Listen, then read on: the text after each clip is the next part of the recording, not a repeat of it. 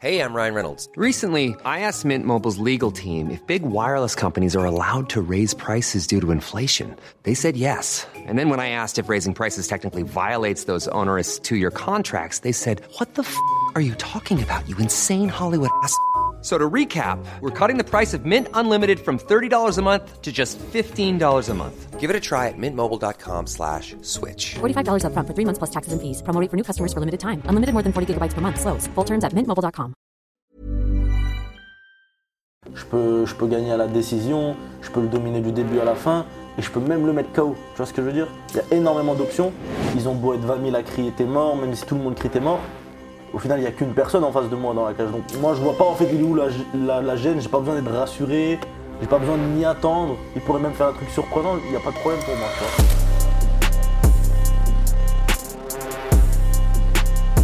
Let's go, bonjour tout le monde, bonjour monsieur Baïsangor Shamsudinov, comment ça va? Ça va super et toi, Guillaume? Bah écoute, ça va très bien, mais toi je te demande ça parce que, et je te demande ça véritablement, est-ce que ça va aujourd'hui? Parce que on voit que tout change pour toi là. Qu'est-ce qui change? Qu'est-ce qui change? Bah là il y a là on voit que tu es entouré d'une équipe qui prend soin de toi, il y a le PFL qui est également aux petits soins. On a vraiment ce sentiment qu'il y a eu le main event qui devait avoir lieu à Arès, qui était déjà une grosse étape pour toi, et là j'ai l'impression, tu vois, pour avoir déjà vécu des UFC de l'intérieur, qu'on est sur un calibre vraiment d'un autre niveau. Ouais, clairement, euh, là je pense en termes de médiatisation, de hype et tout, on est sur, un, sur limite un main event UFC, tu vois. Euh, Il y aura, je crois, euh, 20 000 personnes. Il me semble que les plus grosses salles, ils, ils ac- ils accueillent également à peu près ce nombre de personnes. Donc euh, ouais, franchement, euh, c'est cool. Ça me prépare pour, euh, pour les prochaines échéances aussi. Et tout ce qui se passe autour, comment est-ce que tu arrives à gérer ça Que ce soit les gens qui vont peut-être te dire Ouais, s'il te plaît, est-ce que je peux avoir des places Ou peut-être tous les gens qui t'apostrophent déjà dans la rue pour dire Alors qu'est-ce que tu vas lui faire à Cédric Doumbé? Est-ce que c'est difficile à gérer ça? Non, en vrai, on commence à, après, on commence à avoir des réponses qu'on donne un peu à tout le monde. Euh, tu dis que voilà, ça va bien se passer, machin, machin, regarde le combat, tout ça. Et après, pour les places à donner. tu veux que je tu veux que je dise quoi? Non, mais j'imagine que c'est compliqué. Bien sûr. Comment est-ce que donc, là, toi, donc il y a les réponses que tu vas donner aux gens, mais comment est-ce que tu gères? Est-ce que tu as refermé ça avec uniquement tes proches, ta famille? Ou est-ce que, justement, vous avez eu une organisation un petit peu particulière pour que tu puisses rester dans ta bulle jusqu'au combat? Bah, on, répartit ça avec la famille. Après, euh, bien sûr, moi, je suis dans ma bulle quoi qu'il arrive, que j'ai un combat ou pas. Je suis pas quelqu'un de très branché entre guillemets. Euh, je reste concentré. euh, là, j'ai un combat. Voilà quoi. Hmm. Comme d'habitude en vrai. Ok, et on peut, enfin en tout cas moi je, je- c'est ce que je pense en tout cas, c'est que le combat qui va avoir lieu là contre Cédric, c'est un énorme combat. Il a lieu parce que Cédric Doumbé voulait t'affronter, mais parce que aussi ça fait longtemps que toi t'as planté un petit peu la graine pour que ça puisse avoir lieu. Est-ce que toi tu préfères cette ambiance là où il y a un petit peu de trash talking, où ça se cherche un petit peu? En vrai, ça fait du bien parce que euh, en, en France, on a très peu de combats comme ça, surtout franco-français. Donc euh, là, les gens ils sont hypés de ouf. Euh, moi, je pense que c'est une bonne chose et ça fait encore plus avancer le MMA en France. Et, et pour moi, même dans ma carrière, euh, c'est cool, tu vois. Et jusqu'à maintenant, ces attaques entre guillemets, tu les prends comment? Non, moi, je trouve que ça reste euh, très sportif. Il attaque mon image professionnelle, ce qui est normal. Comme j'attaque aussi son image en, en contre-attaque, il n'est pas rentré dans le personnel. il- Donc, il n'y a pas de problème, quoi.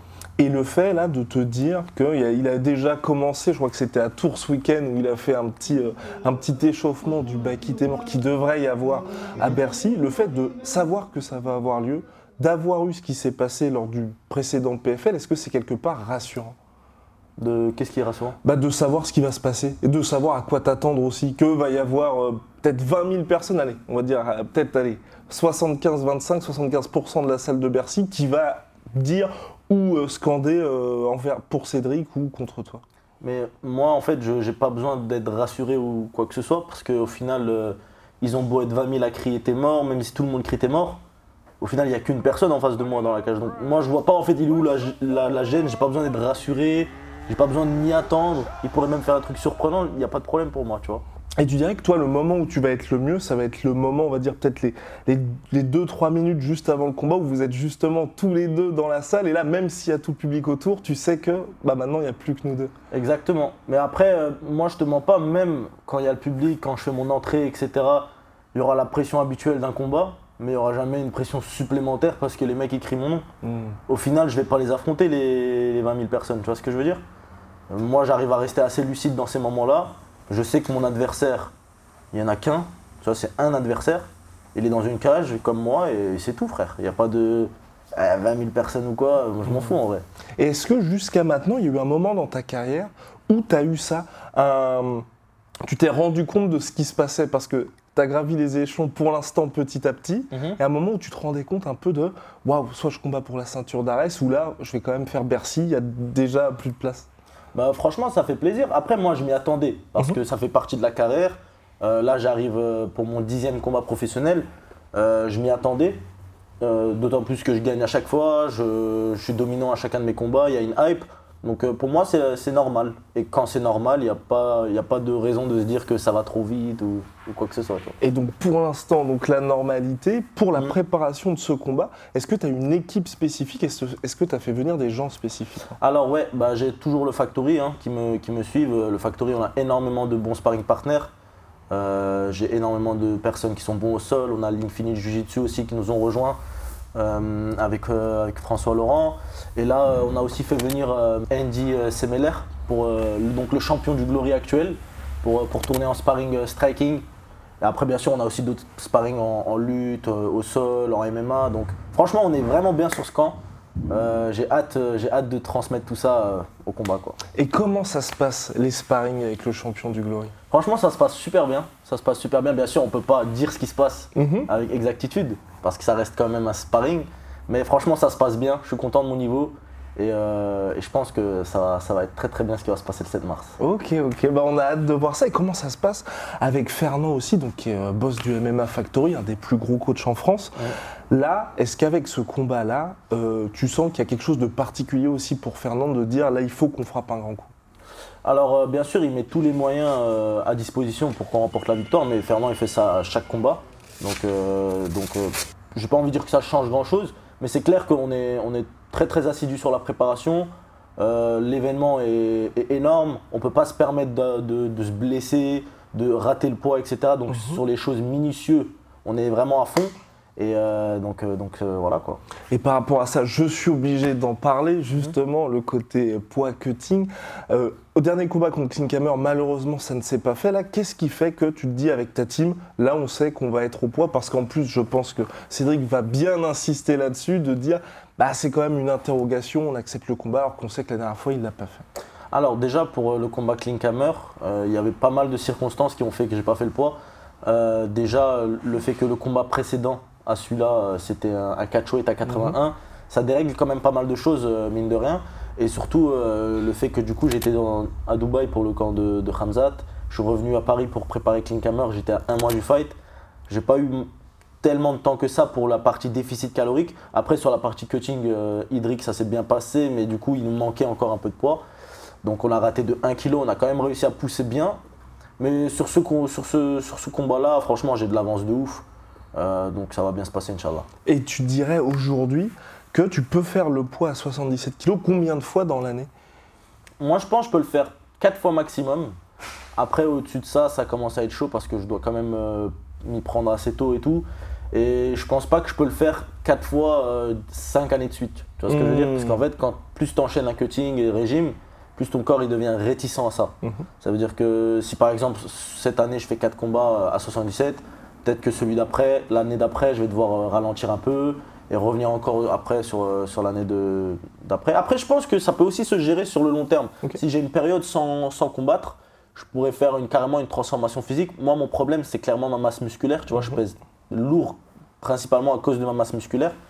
Donc, si on fait une transformation physique pour essayer de, entre guillemets, perdre du muscle, ça pourrait, ça pourrait rendre la chose plus simple, mais toi-même, tu sais, on n'a pas envie de perdre des- du muscle durement acquis, tu vois. Donc, Mhm. euh, Bah puis c'est ton jeu aussi. Enfin, exactement, je veux dire, euh, exactement. Et, et donc là, dans l'éventualité d'une montée en 84, ce serait un Baki encore plus musclé aussi. hein. En- Exactement, encore plus lourd, encore plus musclé. Mais pour l'instant, c'est pas prévu de monter en, en Mhm. 84. Et pour revenir à nos moutons et donc au PFL, on se souvient, il y a plein de gens qui te posaient la question UFC ou PFL, PFL ou UFC. Finalement, aujourd'hui, là, t'es au PFL. J'ai signé un, un contrat avec le PFL, donc un one shot pour, Mhm. pour affronter Cédric. Et il faut voir, on va, je dis jamais jamais, mais euh, on verra bien ce que ça donnera dans le futur. Peut-être que après l'avoir battu, euh, monsieur voudra une revanche. Ok, ça t'intéresserait donc une revanche. Bah pourquoi pas si, bah, Après, il faut suivre financièrement, tu vois. Mmh. Et là, avec cette bourse du PFL, qu'est-ce que tu prévois de faire de cet argent? Pour l'instant, comme je l'ai dit plusieurs fois euh, dans quelques interviews, on construit une maison en Tchétchénie. Donc j'aimerais bien qu'on puisse la finir une bonne fois pour toutes.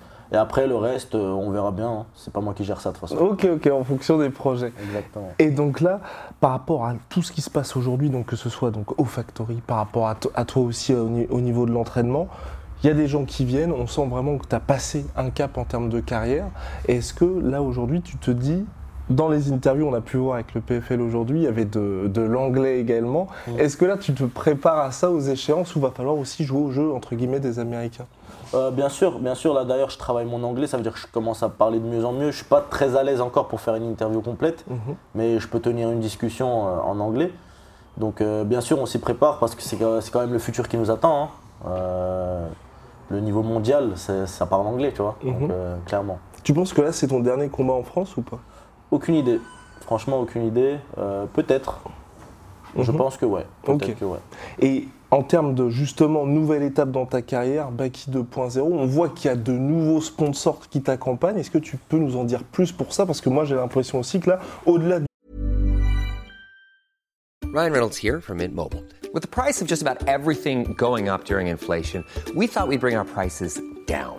So to help us, we brought in a reverse auctioneer, which is apparently a thing. Mint Mobile unlimited premium wireless. Ready to get 30, 30, bit to get 30, bit to get 20, 20, 20, bit to get 20, 20, bit to get 15, 15, 15, 15 just 15 bucks a month. So, Give it a try at mintmobile.com slash switch. $45 up front for three months plus taxes and fees. Promo rate for new customers for limited time. Unlimited more than 40 gigabytes per month. Slows. Full terms at mintmobile.com. du public, il y a aussi des gens qui veulent vraiment s'associer à toi. Bien sûr, il y a pas mal de sponsors. Après, euh, je peux pas tous le- te les citer, mais je vais te citer euh, mon sponsor euh, le plus important qui me suit, qui est d'ailleurs ici, donc Ginveo. C'est une marque de compléments alimentaires, tu vois, qui, qui s'occupe de, de fabriquer leurs propres compléments. En fait, sur toute la partie minutieux détail de la performance, c'est quelque chose que je fais super attention. Ils sont vraiment au taquet et franchement, ils gèrent de ouf. Et je les remercie de ouf. Donc euh, c'est vraiment un plaisir et un honneur de travailler avec eux. Quoi. En plus, un super ambassadeur, parce que c'est vrai qu'aujourd'hui, toi aussi, ce qui, est, ce qui est agréable quand on te voit, et je pense qu'il y a pas mal de gens qui connectent avec toi pour ça, c'est qu'on voit que tu es authentique, dans le sens où tu es, certes, très respectueux, il n'y a pas de souci, mais il faut pas trop te titiller. Bien sûr, c'est quand, même, euh, quand même le minimum. On est des combattants, on a de l'ego. Après, j'essaie quand même de rester humble. Mhm. Euh, je, je suis humble. Il faut rester humble. On est tous des humains, faut pas oublier. Euh, mais tu vois, quand on te cherche, il faut savoir répondre euh, de manière intelligente et respectueuse, bien sûr. Mais juste, bien sûr. Et justement, le fait que tu répondes, tu commences à répondre au trash talk aujourd'hui de Cédric Doumbé, comment ça se passe? Est-ce que c'est toi tout seul qui gère ça? Est-ce que c'est ton équipe? Alors pour la partie trash talk, quand je réponds, quand vous voyez une réponse de, de moi sur les réseaux, c'est moi directement. C'est pas quelqu'un qui le fait euh, à ma place. Euh, J'ai vraiment cette capacité à être vif d'esprit. Je sais pas si je l'ai développé où, mais je pense, euh, sais, à force de jouer aux jeux vidéo ou, Mhm. ou sur internet, tu, tu développes ce genre de, de compétences. Mais euh, ouais, quand vous voyez une réponse euh, où ça attaque, c'est que c'est moi.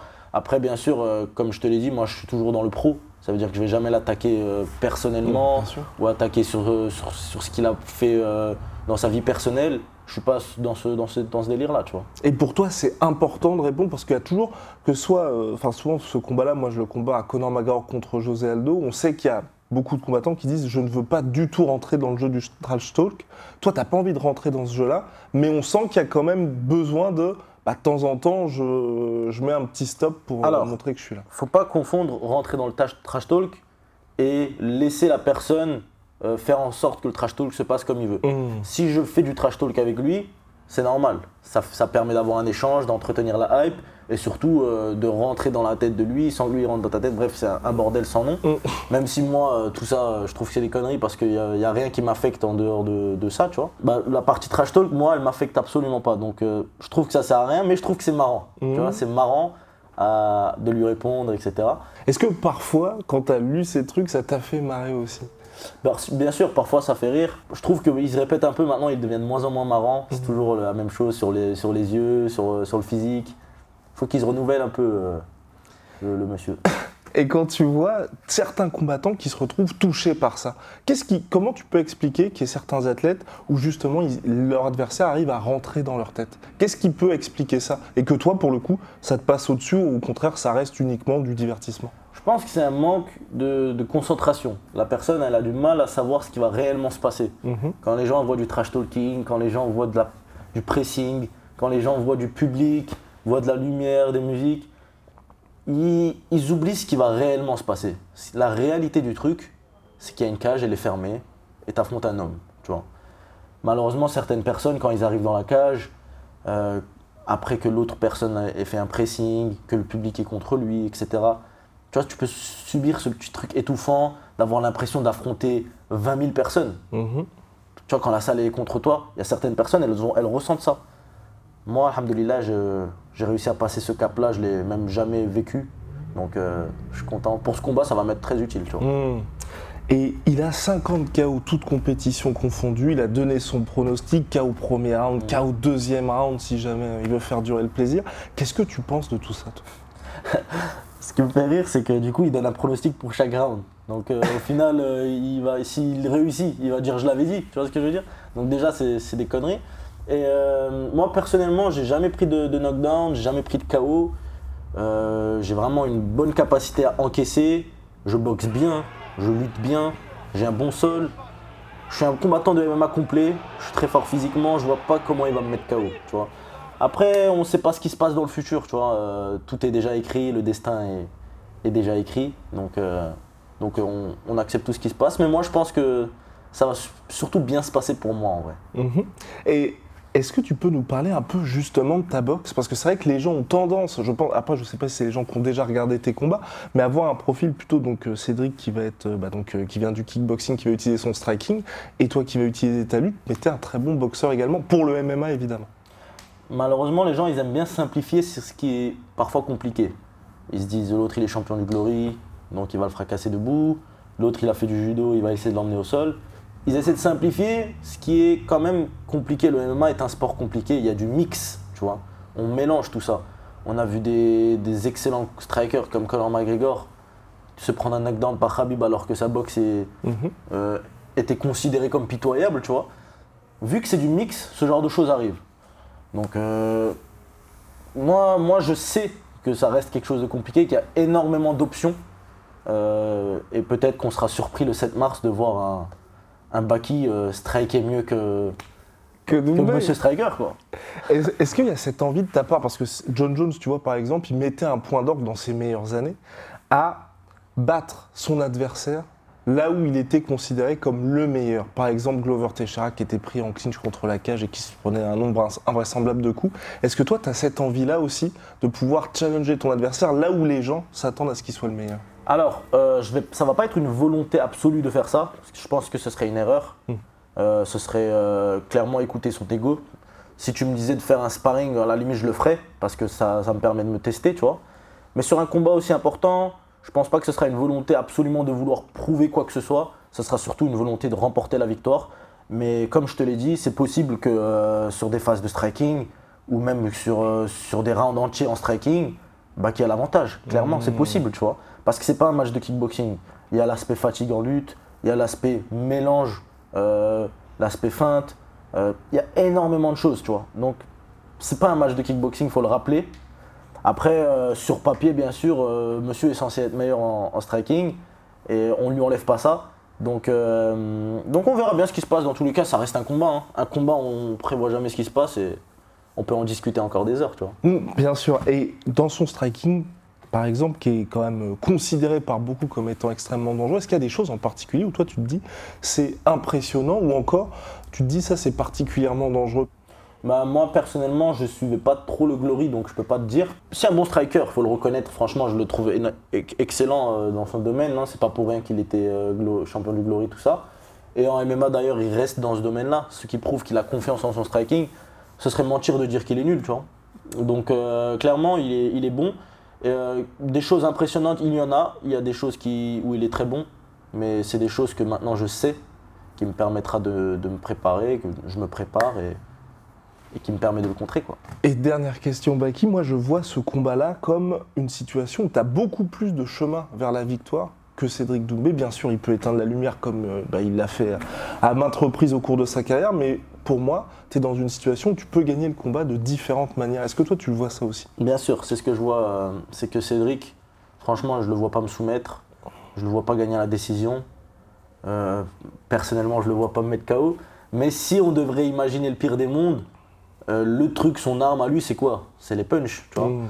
Donc c'est vraiment sur ce truc-là qu'il est dangereux. Sur le reste, je le vois pas gagner.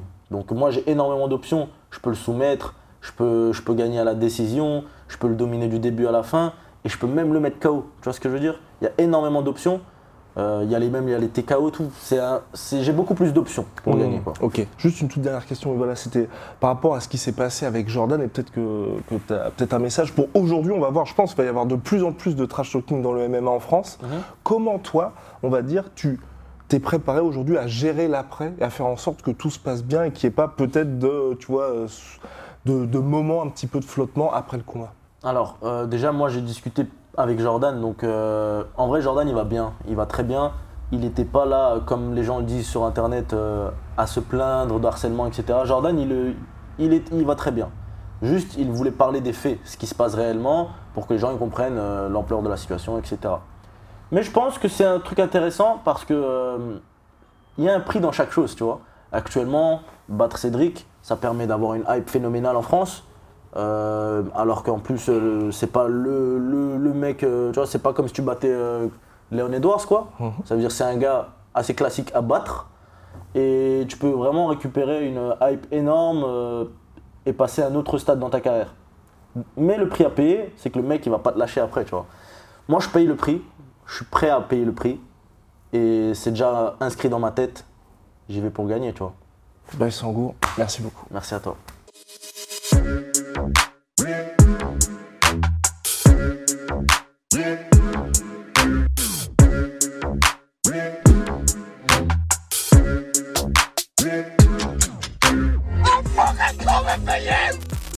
Et voilà, c'est la fin de votre épisode du podcast La Sœur. Si ça vous a plu, n'hésitez pas à nous mettre les 5 étoiles sur Apple Podcast ou sur Spotify. Vous pouvez aussi nous laisser un petit commentaire, ça nous aidera beaucoup.